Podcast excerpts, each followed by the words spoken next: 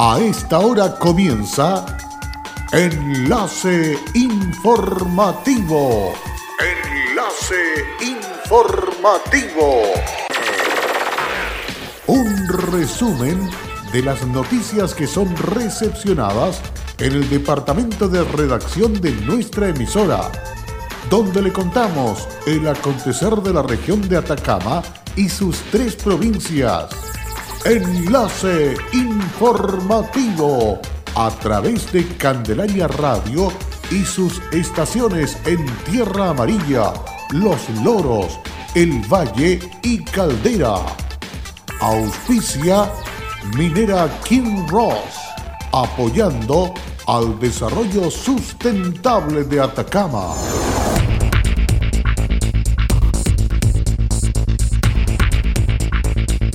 La Fiscalía de Atacama comenzó a dirigir la investigación de un fatal atropello registrado la tarde de este lunes en Copiapó.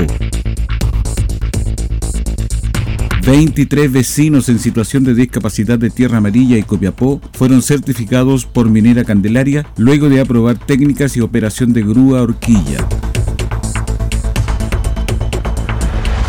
Fiscalía formalizó a funcionarios de Fuerzas Especiales de Carabineros de Copiapó por apremios ilegítimo a profesora.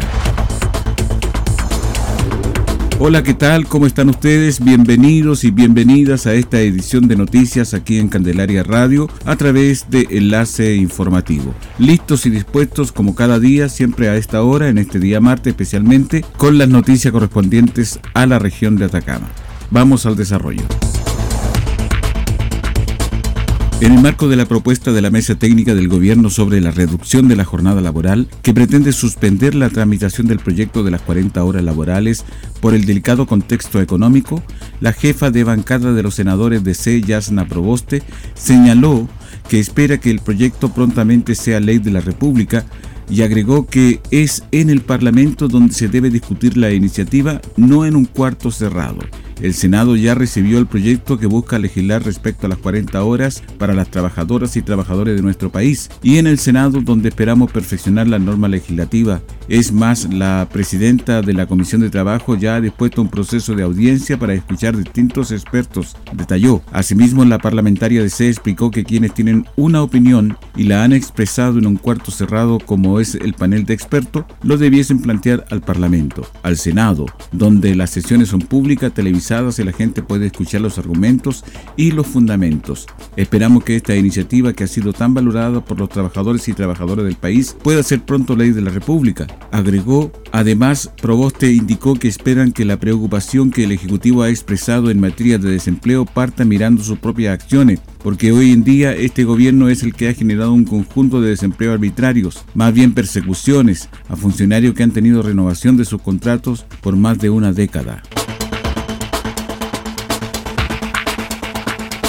Transferir conocimientos en materia de eficiencia energética y energía renovable para autoconsumo, fomentando la formación de gestores energéticos al interior de las empresas que puedan escoger las mejores soluciones que les permitan mejorar su productividad y competitividad fue el objetivo del curso implementado por el Ministerio de Energía y la Agencia de Sostenibilidad Energética. El curso Gestores Energéticos para la Mediana Empresa, que se extendió por dos jornadas, con la participación de representantes del sector privado, municipios y la academia y fue liderado por la Seremi de Energía de Atacama, Kifa Bondi. Al respecto, explicó que este es una instancia muy importante porque tanto el sector de las MIPYME como las microempresas pudieron conocer y capacitarse para convertirse en gestores energéticos, lo que nos permite eliminar asimetrías de información, gestionando de mejor manera estas personas los productos y los derivados de energía en cada una de sus eh, actividades económicas.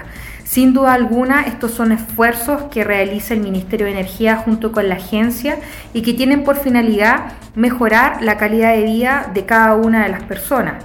Como sector de energía estamos muy preocupados de hacer un buen uso de la energía porque sabemos que el uso eficiente de esta herramienta nos permite disminuir costos, nos permite proyectar gastos en otras aristas y desarrollar inversiones. En este contexto, Bondi explicó que justamente el programa Gestiona Energía MIPIMES, en el que se enmarcó el curso, responde a los distintos esfuerzos que realiza el Ministerio de Energía junto con la agencia y que tienen por finalidad mejorar la calidad de vida de cada una de las personas y lograr que Chile sea un país eficiente en términos energéticos. Como sector estamos muy preocupados de hacer un buen uso de la energía, porque sabemos que el uso eficiente de esta herramienta permite disminuir costos, proyectar gastos en otras aristas y desarrollar inversiones. Por su parte, Rubén Monardes Ponce de la Municipalidad de Caldera, asistente al curso, destacó que se generó una instancia de aprendizaje y discusión de importantes temáticas relacionadas con el uso eficiente de la energía, las distintas maneras de mejorar su implementación y las certificaciones que se pueden realizar al respecto en conjunto a la Agencia de Sostenibilidad Energética, lo cual nos servirá para poder ser implementado en nuestro diario vivir, en nuestras organizaciones y a su vez como un valor agregado para quienes tienen emprendimiento en esta área. La Fiscalía de Atacama formalizó este lunes a un funcionario de Fuerzas Especiales de Carabineros a quien se le atribuye participación en el delito de apremios ilegítimos que afectaron a dos profesoras quienes participaban de una marcha durante el mes de junio de este año en Copiapó. De acuerdo a lo conocido en la audiencia pública desarrollada en la segunda sala del Juzgado de Garantía, lo que fueron argumentados por el fiscal Luis Miranda Flores, los hechos que se indagan ocurrieron la noche del 19 de junio durante una marcha pacífica en la que intervino venían estudiantes secundarios, educadoras de párvulos y docentes de distintos establecimientos de la ciudad junio de este año, en horas de la noche, a la altura del Casino Antay, ocurrió una marcha pacífica de adolescentes y profesoras. En ese escenario resultaron dos personas lesionadas, que eran dos profesoras, y el día de hoy se formalizó a uno de los imputados. Se solicitó la cautelar de arresto domiciliario parcial nocturno y se fijó una audiencia de reformalización respecto de otros hechos que habrían ocurrido en este eh, contexto de estallido social, fijando su audiencia para febrero del próximo año. Las dos mujeres eran profesoras y se les formalizó a este imputado por un delito de apremio ilegítimo que está previsto en el artículo 150 letra D del Código Penal, eh, autor consumado. Eh, él se desempeñaba como sargento, en ese contexto se desempeñó como jefe de patrulla y del contingente de fuerzas especiales y lo que se atribuye fueron dos episodios. El primer episodio está relacionado con un delito de detención eh, forzosa, ocasionando lesiones de carácter leve a una de las víctimas y el otro episodio respecto a otra mujer no formalizada está relacionado con el forzamiento de desnudamiento que ocurrió respecto de una de ellas. Eso es lo que se le atribuyó y por ello el Ministerio Público formalizó por un delito de apremio legítimo. Respecto de los hechos, el persecutor argumentó que en este contexto el imputado detuvo con su brazo de manera violenta a una de las víctimas a la altura del tórax y costilla, logrando la víctima zafarse para luego ser detenida por otros tres funcionarios, quienes bajo el consentimiento del imputado la arrojaron al suelo, la arrastraron al carro policial mientras que de forma paralela recibió golpe de pies en distintas partes del cuerpo, resultando ambas profesoras con policontusiones leves según informe del Servicio Médico Legal. Según se conoció en la formalización, las víctimas fueron transportadas a dependencia de la segunda comisaría de Copiapó, lugar en que una funcionaria policial aún no formalizada intimidó a las víctimas ordenando que se desnudaran para hacer un registro de su cuerpo habiendo en el lugar cámara de seguridad. El fiscal Luis Miranda agregó que en esta misma formalización la Fiscalía solicitó fecha para una audiencia en que presentará nuevos antecedentes a una investigación y en los que también habrían participado el funcionario, esta vez con actuaciones de similares características que fueron cometidas y denunciadas en el marco de las manifestaciones surgidas a partir del mes de octubre en la capital regional. De esta manera, el juzgado de garantía determinó que dicha instancia de comunicación de antecedentes en investigación se desarrollará en el mes de febrero del próximo año. En Candelaria Radio estás escuchando Enlace Informativo. Hola, soy Wilson Humberto Cortés Vargas, soy jefe de servicios generales en el Kinross La Coipa. Estoy trabajando acá los 30 años en, en, la gerencia de recursos humanos y en servicios generales. Ha sido un cariño y una entrega recíproco. Ha sido unos años sencillamente maravillosos. Como compañía minera, nuestro propósito es crear valor para el desarrollo de una actividad minera responsable y sustentable que refleje el respeto por el entorno natural, nuestras comunidades vecinas y nuestros colaboradores. Kinross, comprometidos con Atacama. En Candelaria Radio estamos presentando Enlace Informativo, un reporte diario de lo que ocurre en la región de Atacama y sus tres provincias. En pocos minutos usted escucha un reporte preciso de las noticias que marcan cada jornada. Sigamos en sintonía de Enlace Informativo.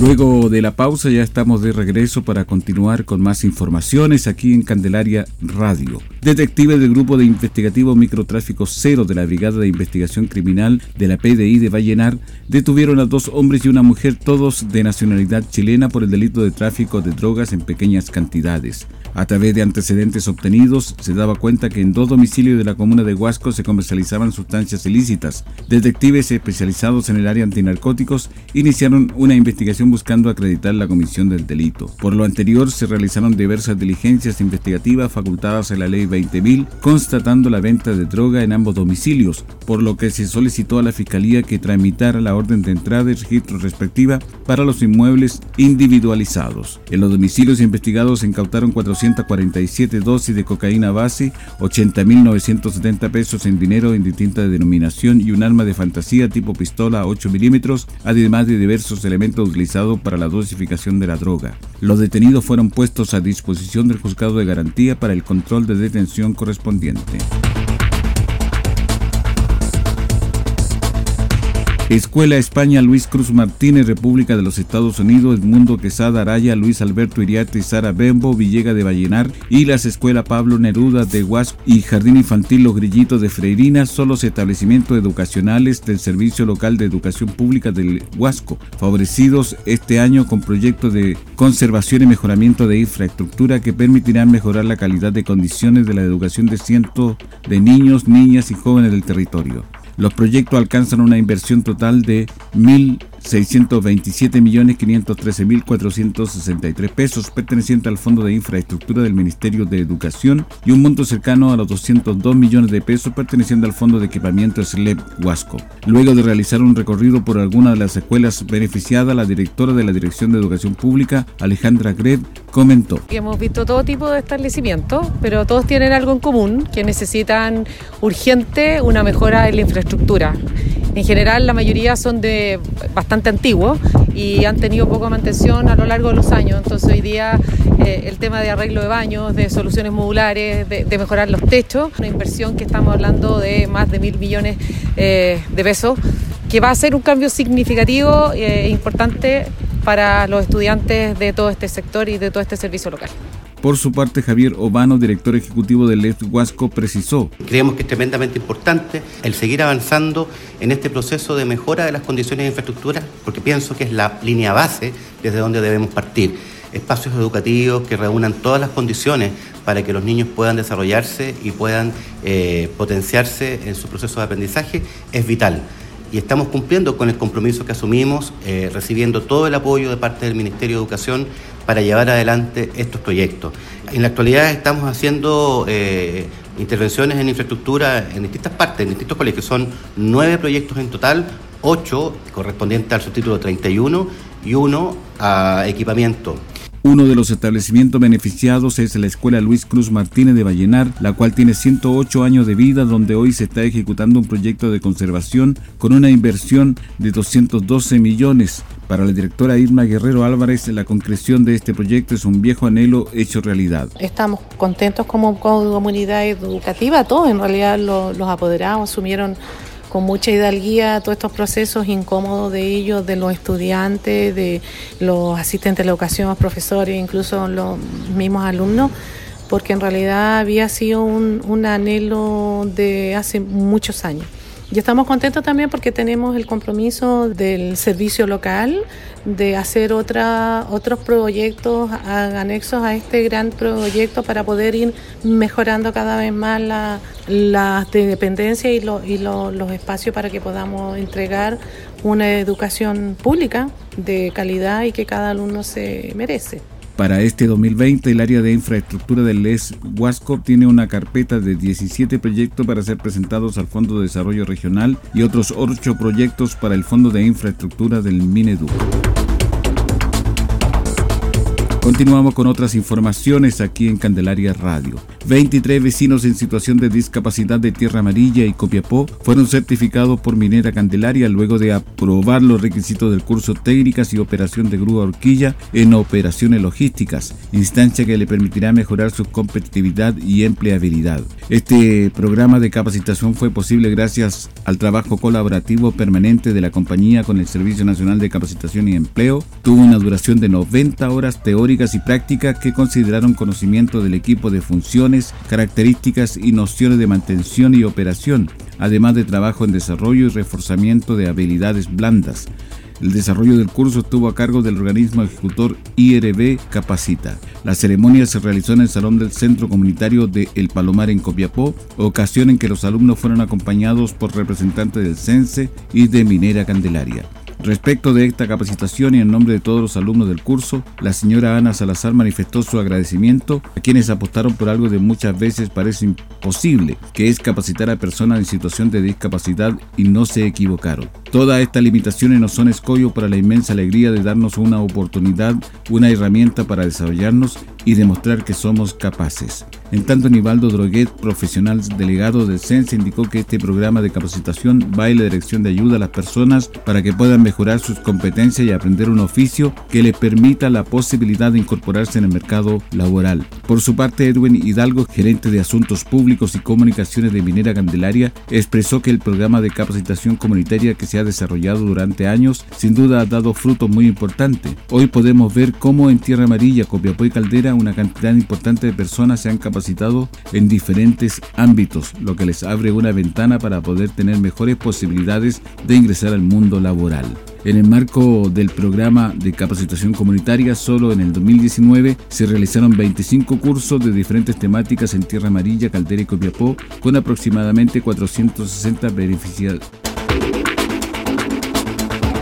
La Fiscalía de Atacama comenzó a dirigir la investigación de un fatal atropello registrado la tarde de este lunes en Copiapó, siniestro que dejó como consecuencia a un adolescente fallecido. Hasta el lugar del hecho llegó el fiscal de turno en Copiapó, Luis Miranda, quien ordenó la forma inmediata la presencia en el lugar de perito de la sección de investigación de accidentes de tránsito CIAT de Carabineros, además de entrevistarse personalmente con dos testigos de los hechos quienes relataron su versión del atropello.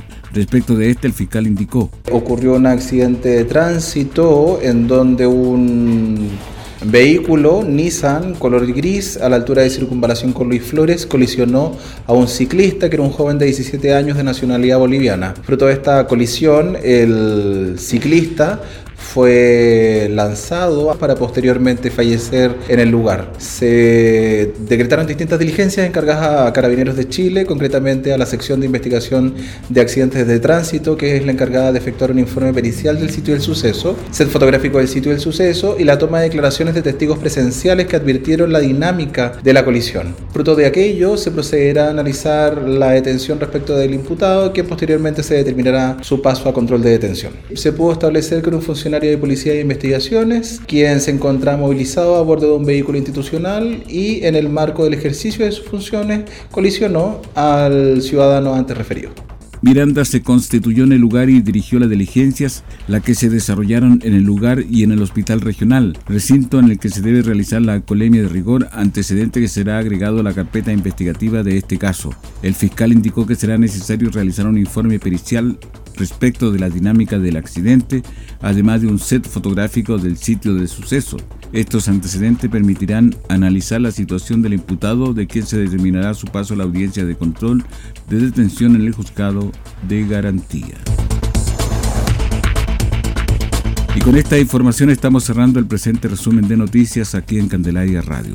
Agradecemos vuestra sintonía. No se olvide que estas y otras informaciones usted las encuentra en nuestra página web www.fmcandelaria.cl.